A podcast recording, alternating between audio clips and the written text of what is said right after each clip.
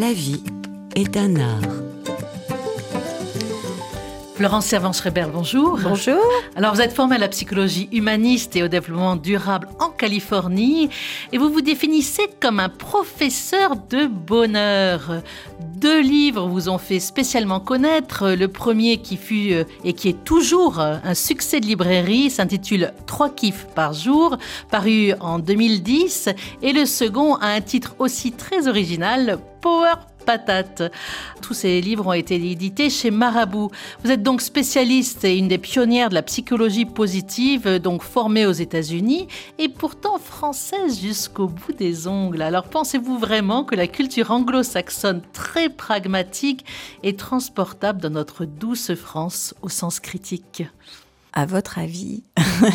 Totalement, mais pas comme elle est là-bas. C'est-à-dire que c'est vrai que j'éprouve un immense plaisir à me former chez ces gens qui sont en effet très pragmatiques, très pratiques. Par exemple, ils ont eu l'idée de la psychologie positive. Il fallait quand même le, décider à un moment qu'on allait dépenser de l'argent pour essayer de savoir comment ça va quand ça va bien et comment euh, ce que nous faisons et ce que nous sommes et, et comment nous y prenons-nous pour être plus heureux. Donc je suis par exemple très heureuse que ces recherches existent. Elles existent là-bas. Donc j'y vais j'apprends, je digère, j'essaye et ensuite je reviens. Et étant, comme vous le dites, non seulement française, mais même parisienne, hein, donc c'est pire, évidemment, c'est une façon pour moi de filtrer tout ça et de le ramener dans un monde qui est plus proche du nôtre.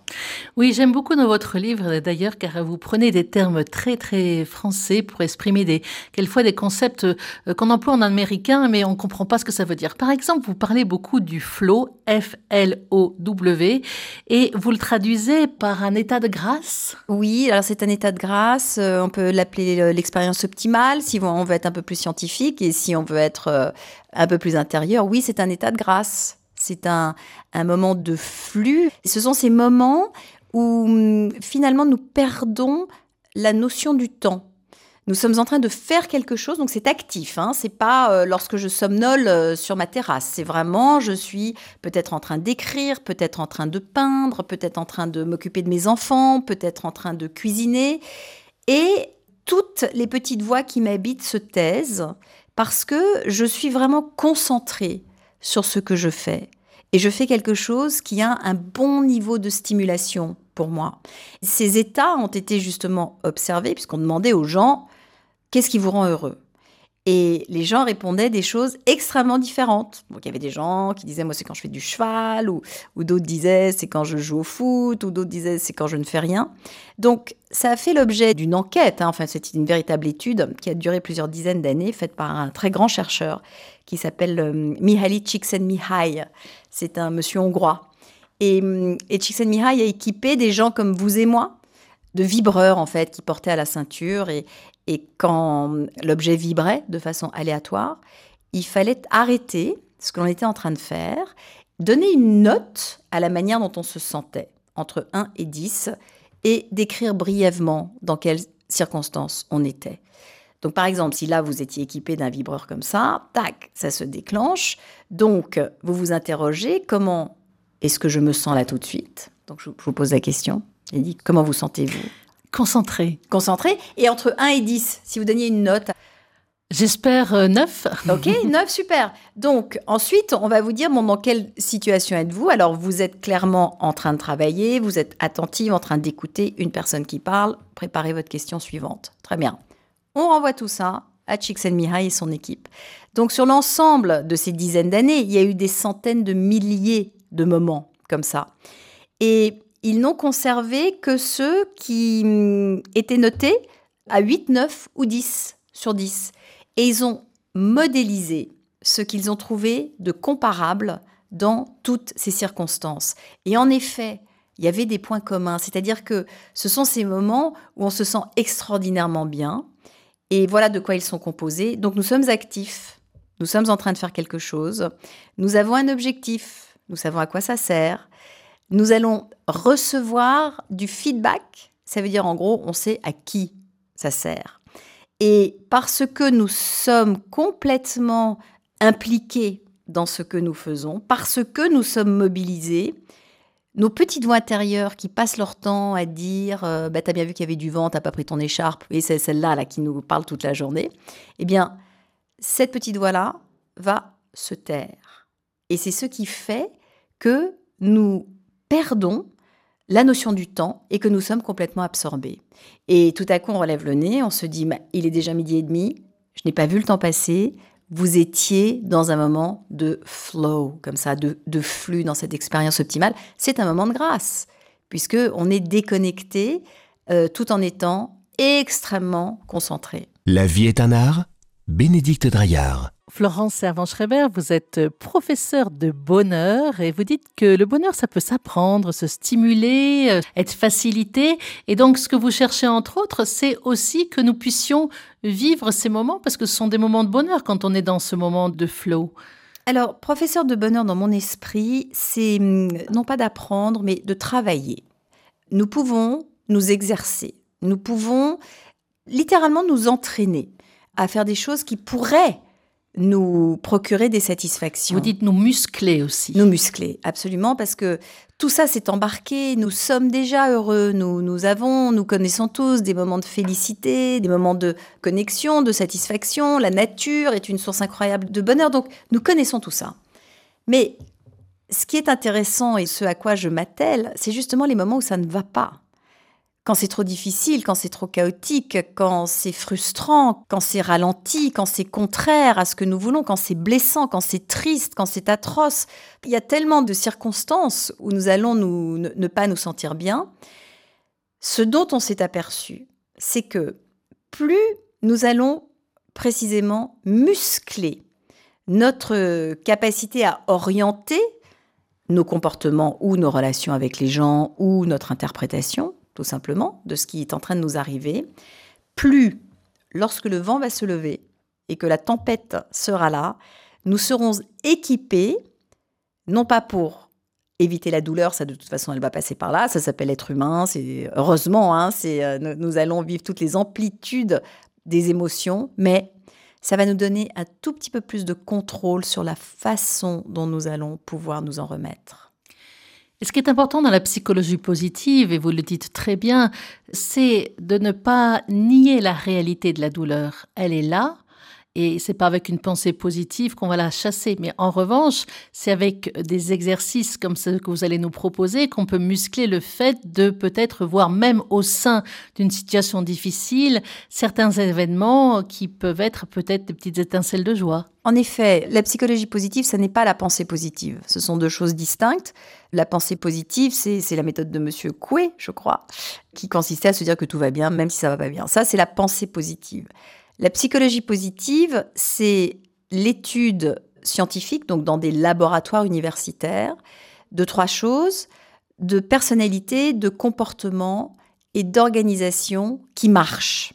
Donc, ce sont des études qui sont faites où on va proposer à des gens, voilà, comme vous et moi, qui participent à ça. Donc, ce sont souvent des étudiants parce que comme ça se passe dans des universités, quand on a besoin de cobayes, on, va les chercher devant la porte. Donc, euh, ce sont souvent des étudiants qui participent, mais pas que.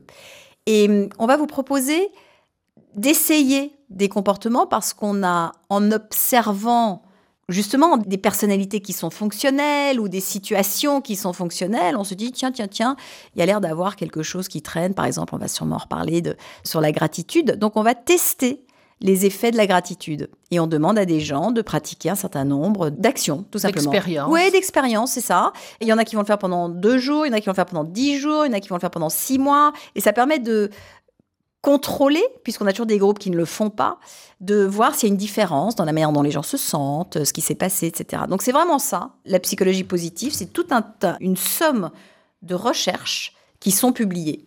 C'est d'ailleurs ce qui me permet d'être professeur de bonheur, parce que je ne fais que raconter ce qui a été euh, déterminé par des chercheurs. Alors, ce qui a été déterminé par des chasseurs, et maintenant on en est pratiquement sûr, c'est qu'il y a différents facteurs qui rentrent justement dans ce côté de bonheur ou de, bien-être, et que bien sûr, l'un des facteurs fondamentaux qui fait la moitié, en gros, de si on prenait un camembert, c'est le facteur génétique. Il y a des gens qui sont plus ou moins aptes au bonheur. Appelons ça notre nature. Euh, voilà, nous avons en effet des natures différentes. D'ailleurs, ça se voit bien hein, quand on regarde les gens autour de soi. Il y a des gens qui sont très gais, tout, tout est toujours sympa, quoi qu'il arrive, euh, ça va être léger. Et puis pour certains d'entre nous, ça l'est un peu moins. Alors, on sait pourquoi. Nous sommes tous dotés d'un gène qui s'appelle le 5-HTT. Ce 5-HTT est responsable de la sécrétion des neurotransmetteurs dans notre cerveau. Alors, les neurotransmetteurs, c'est les endorphines, par exemple, la dopamine, en général on connaît ça, on sait que la sérotonine aussi, on a déjà entendu parler de ça. L'ocytocine, c'est un petit peu plus pointu, mais ça c'est l'hormone, qualifions-la comme ça, de, l'attachement et du câlin quand, on est bien avec quelqu'un. Ou quand on a un enfant dans les bras. Alors ben, surtout, principalement au, moment de l'accouchement, c'est comme ça que le lien s'établit entre la maman et son enfant. Mais quand on est avec son amoureux, c'est pareil. On va également sécréter cette ocytocine et quand on est dans une congrégation et qu'on est tous contents d'être au même endroit, on va également libérer cette ocytocine. Donc, c'est vraiment quelque chose qui va se libérer lorsque nous sommes avec d'autres individus. Toujours est-il que toutes ces substances qui se terminent en in et qui font beaucoup de bien à notre cerveau et qui font que nous nous sentons très bien sont manufacturées par le 5-HTT. Donc, plus ce gène est long plus l'usine là-haut est puissante, plus nous allons en sécréter, tout simplement. Et plus il est court, donc plus l'usine est, petite, moins nous allons en sécréter. C'est ça l'explication. Alors 50% génétique, mais alors quels sont les autres 50% Alors c'est incroyable de se dire que tout ce qui sont les facteurs extérieurs ne font que 10%. Euh, facteurs extérieurs par exemple, euh, ben tout simplement des choses euh, terribles comme la maladie ou qu'est-ce qui la guerre. Il n'y a que 10% qui va influencer notre façon de vivre. Vous, vous allez tout de suite au pire. Voyons les choses à l'envers. Chacun d'entre nous, nous avons une liste de choses dont nous nous disons, alors, si ça, ça changeait, je pourrais vraiment être heureux ou être heureuse. Et là, euh, on commence. Alors, il faudrait, s'il y avait du soleil, je serais plus heureuse. Si j'étais en meilleure santé, je serais plus heureuse. Si je perdais 3 kilos, je serais plus heureuse. Si j'avais un amoureux, je serais plus heureuse. Si j'avais plus de sous, je serais plus heureuse, etc. Et nous conditionnons beaucoup le fait d'être plus heureux à tout un tas de changements. Et nous pensons que c'est en changeant nos circonstances de vie et en changeant des, données, mais même jusqu'à des données physiques, hein, on délire complètement, hein, que nous nous disons, alors là, là oui, Là, je pourrais commencer à être heureux. Par exemple, vous savez, dans, nos, les fantasmes collectifs, il y a évidemment celui de gagner à une loterie. Voilà, tout à coup, boum, vous avez beaucoup d'argent qui vous tombe dessus. Il y a celui d'aller vivre euh, au bout du monde. Il y a celui d'aller vivre au soleil. Il y a celui de changer son apparence physique. Combien de personnes se disent, en modifiant quelque chose chez moi, j'accéderai au bonheur? On est allé voir tous ces gens-là.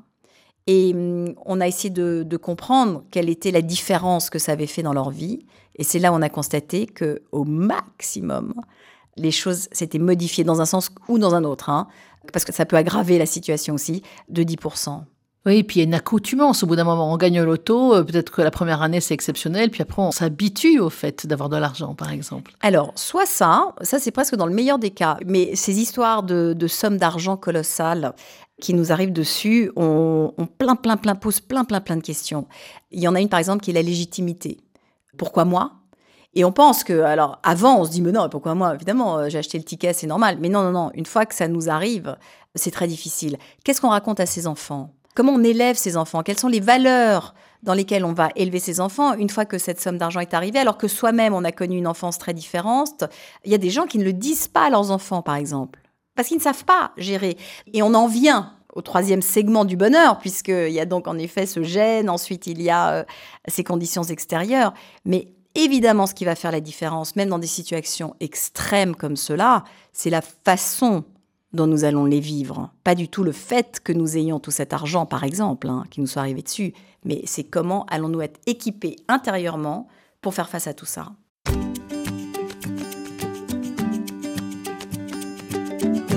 La vie est un art.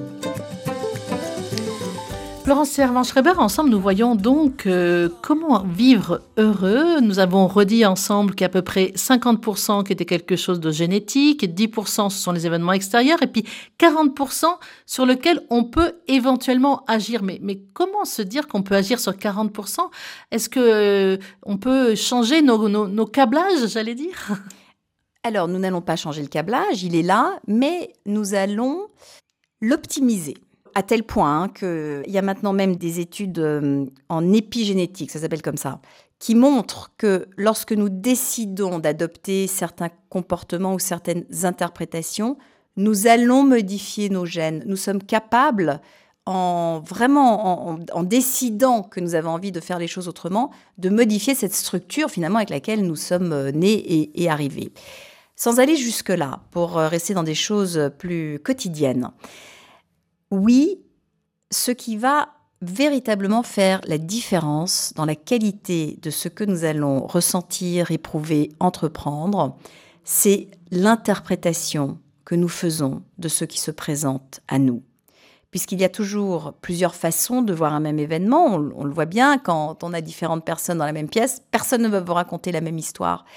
Ça veut donc dire que nous aussi, nous pouvons vivre les choses euh, un petit peu autrement. Et que face au même phénomène météorologique, quelqu'un va dire c'est formidable et quelqu'un va dire c'est terrible. Donc, euh, on peut aussi regarder, vous avez des gens, voilà, on, attend l'été, euh, et puis tout à coup, ça y est, il fait chaud. Donc, euh, on imagine qu'on pourrait se réjouir. Voilà une interprétation. Puis, il y a des gens qui vont tout à coup dire Ah ben non, mais maintenant, il fait trop chaud. Donc, c'est là où il faut décider un peu ce que l'on veut et comment on va regarder les événements. Et hum, est-ce que je considère que les choses sont normales ou est-ce que je considère qu'elles sont exceptionnelles? Est-ce que je considère que les choses sont difficiles ou est-ce que je considère que les choses sont gérables? Est-ce qu'on considère que c'est un dû ou est-ce qu'on considère que c'est un cadeau? Exactement, exactement. Est-ce que je regarde ce qui me manque ou est-ce que je regarde tout ce que j'ai? Donc c'est vraiment une, un angle de vue et cet angle de vue est extraordinairement puissant puisqu'il représente avec l'ensemble des comportements que nous pouvons adopter, parce qu'après, il y a vraiment des choses qu'on peut décider de faire, hein, tout à fait concrètement, eh bien, ça, ça va faire une différence colossale et nous avons la main sur 40% de ce que nous allons éprouver. Alors revenons bien sûr au titre de votre livre bien connu, Trois kiffs par jour. Vous préconisez donc trois kiffs, mais c'est quoi un kiff? Alors un kiff, ça commence en général par quelque chose d'agréable, mais si on s'en tient à ça, c'est juste un plaisir. Le plaisir a cette particularité qui est qu'il ne fait que passer. Un plaisir est toujours connecté à un de nos sens. Donc, si par exemple, je me mets une euh, cuillère de glace à la vanille dans la bouche, au moment où je le mets dans la bouche, le plaisir commence, mais dès que c'est avalé, c'est terminé. Et donc, on est obligé de recommencer et recommencer, puis au bout d'un moment, ça perd sa saveur parce que nous allons aussi nous habituer à tout. Ça, c'est une, à la fois une chance et une malédiction. Donc, un kiff, pour éprouver un kiff, pour transformer un plaisir en kiff, on va faire quelque chose de très subtil et très simple, qui est de s'arrêter un tout petit instant et de se dire, pour ça, merci.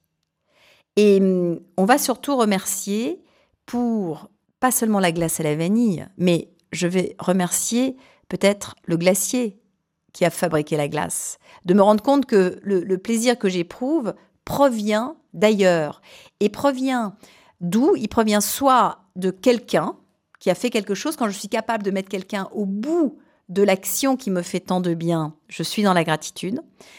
Si c'est la vie, parce que quand il y a un rayon de soleil sur la joue, eh bien très bien.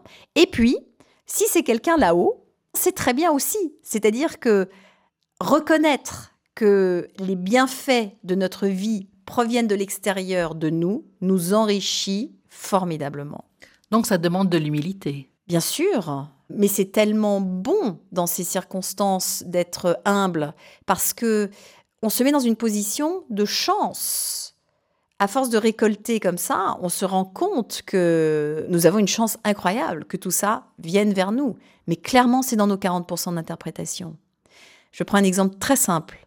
Vous arrivez à l'arrêt de tramway ou de métro ou d'autobus et le tramway ou le métro ou l'autobus arrive exactement en même temps que vous, il y a des gens qui ne vont rien voir et il y a des gens qui vont se dire mais c'est formidable, merci.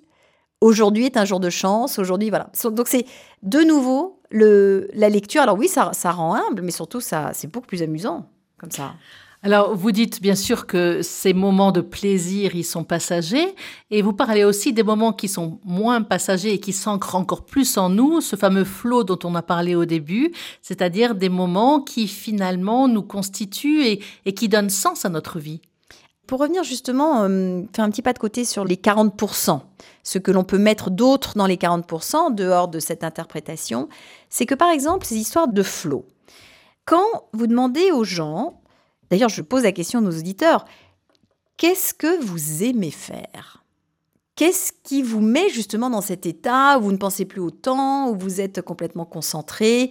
Ça peut être du jardinage, euh, ça peut être euh, euh, quelque chose que vous faites avec vos mains, ça peut être le fait d'être en présence d'autres gens. Qu'est-ce que vous aimez faire? Et ensuite, vous reposez la question, je vous repose la question, quand le faites-vous? Et là, on se rend compte que finalement, nous sommes assez doués et informés parce qu'on s'observe quand même, on se connaît, on vit avec soi-même pour dire, bah, moi j'adore, j'adore danser. Et alors, vous allez danser quand? Ah ben non, mais c'est pas prévu parce que euh, voilà, j'ai des enfants. Et donc finalement, nous avons des informations dont nous ne nous servons pas. Et hum, ce que l'on fait par exemple avec des patients qui souffrent de dépression et quand les médicaments n'arrivent pas à bout des dépressions, on va justement demander à ces individus qu'est-ce qui vous met dans cet état-là, et on va leur proposer d'y aller. C'est-à-dire que si c'est un cours de danse, même si c'est très difficile pour eux, parce que lorsqu'on souffre de dépression, c'est difficile d'y aller, mais ils y vont. Et évidemment, dans cet instant-là, ils vont commencer à alimenter cette citerne dont nous avons besoin pour faire le reste des choses que nous avons à faire dans notre vie qui ne sont pas, ou on n'est pas dans cet état-là. Il y a beaucoup, beaucoup de choses que nous faisons qui ne nous mettent pas dans cet état-là.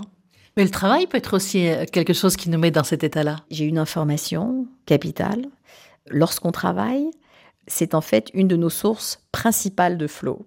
C'est-à-dire que c'est dans l'exercice de nos compétences professionnelles que nous allons en éprouver beaucoup, pas seulement heureusement, mais euh, bien sûr parce que voilà un endroit où on va mobiliser nos compétences, il va y avoir un objectif, il y a des gens, ça va servir à quelque chose, c'est utile, et surtout, très souvent en travaillant, nous nous concentrons plus que nous ne le faisons dans l'exercice de notre vie à l'extérieur. Car c'est important aussi de se concentrer et si possible d'avoir une monotâche. Alors, une monotâche facilite évidemment complètement les choses. Et quand nous sommes en flot, nous sommes en monotâche. Et hum, ce qui fait que nous perdons pas mal de saveur dans l'expérience d'être qui nous sommes, c'est vrai, c'est que nous faisons plusieurs choses en même temps. Et d'être fragmenté nous enlève un peu d'intensité. Et ce flot, c'est source de profonde de joie, même si quelquefois il peut y avoir quelque chose de pénible, comme par exemple de bêcher euh, ou de travailler. Il y a quand même quelque chose, il y a un sentiment en même temps de joie et de bonheur? C'est souvent des choses difficiles. Une fois de plus, j'insiste, c'est pour nous un bon niveau de difficulté. Donc parfois on fait des choses qui sont même euh, très défiantes, qui font très peur. Mais ce qui compte, c'est le résultat à l'arrivée. Soit c'était pendant et c'était formidable, mais on s'en rend à peine compte puisqu'on est en train de le faire, donc euh, on ne s'en rend pas compte. Soit c'est après, on est très, très, très content de l'avoir fait. Et on éprouve la même sensation, donc oui, ça s'applique à des choses qui sont très difficiles aussi. Un grand merci Florence Savant-Schreiber. Nous attendons avec hâte la prochaine fois pour entendre encore plus comment pouvoir vivre sa vie avec joie et bonheur.